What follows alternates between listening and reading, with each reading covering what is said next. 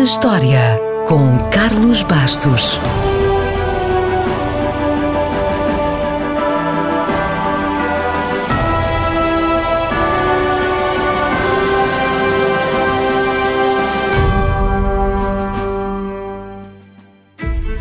A 4 de abril de 1949 foi assinado em Washington um tratado, o Tratado do Atlântico Norte, que deu origem a uma organização formalmente designada por, adivinhou, Organização do Tratado do Atlântico Norte, ou de forma abreviada, OTAN, ou NATO, como prefira.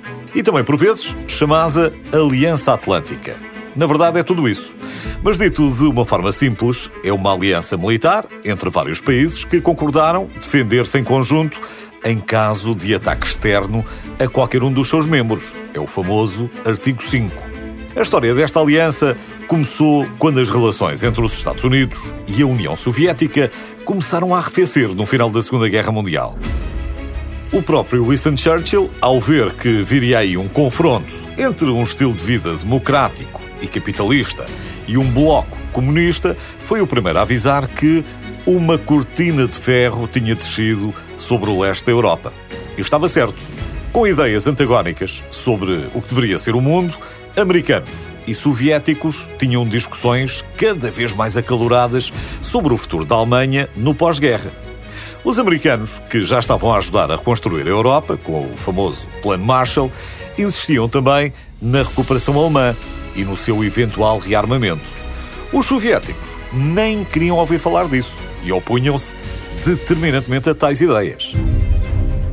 A coisa extremou-se em 1948, quando os soviéticos bloquearam a zona de ocupação americana em Berlim Ocidental e apenas uma ponta aérea maciça de alimentos e outros bens sustentou esses alemães até que os soviéticos resolveram suspender o bloqueio em 1949. Ora, nesse mesmo ano, o presidente Harry S. Truman que não era homem para brincadeiras, é bom relembrar que foi ele que mandou lançar as bombas atómicas no Japão, disse que as forças da democracia e do comunismo estavam a travar uma luta perigosa e sugeriu uma união de forças, uma aliança defensiva das nações do Atlântico Norte. E assim foi. A 4 de abril de 1949, Bélgica, Canadá, Dinamarca, França, Grã-Bretanha, Islândia, Itália, Luxemburgo, Holanda, Noruega e Portugal juntaram-se aos Estados Unidos na assinatura do Tratado do Atlântico Norte. Em 1952, juntaram-se a Grécia e a Turquia, depois a Alemanha, a Espanha só se juntou à NATO em 1982, a seguir vieram a República Checa, Hungria e Polónia, em 2004 mais sete países, Bulgária, Eslováquia, Eslovénia, Estónia, Letónia, Lituânia e Roménia. Para fechar a lista dos 30 países que constituem atualmente a NATO, falta só acrescentar a Albânia, a Croácia e Montenegro, e em 2020 juntou-se o último membro, a Macedónia do Norte. Claro que houve resposta do outro lado. Poucos anos depois de ter sido criada a NATO, apareceu a resposta do leste, o Pacto de Varsóvia, que se desfez em 1991 com a queda da União Soviética. A NATO não.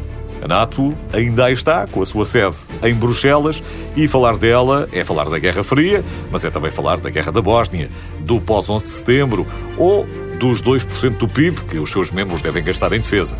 Já não há tempo para falar de tudo isso, mas, para terminar, diga-me só, qual é o único membro da NATO que não tem exército? Sabe? É a Islândia. A Islândia é o único Estado-membro que não tem um exército permanente.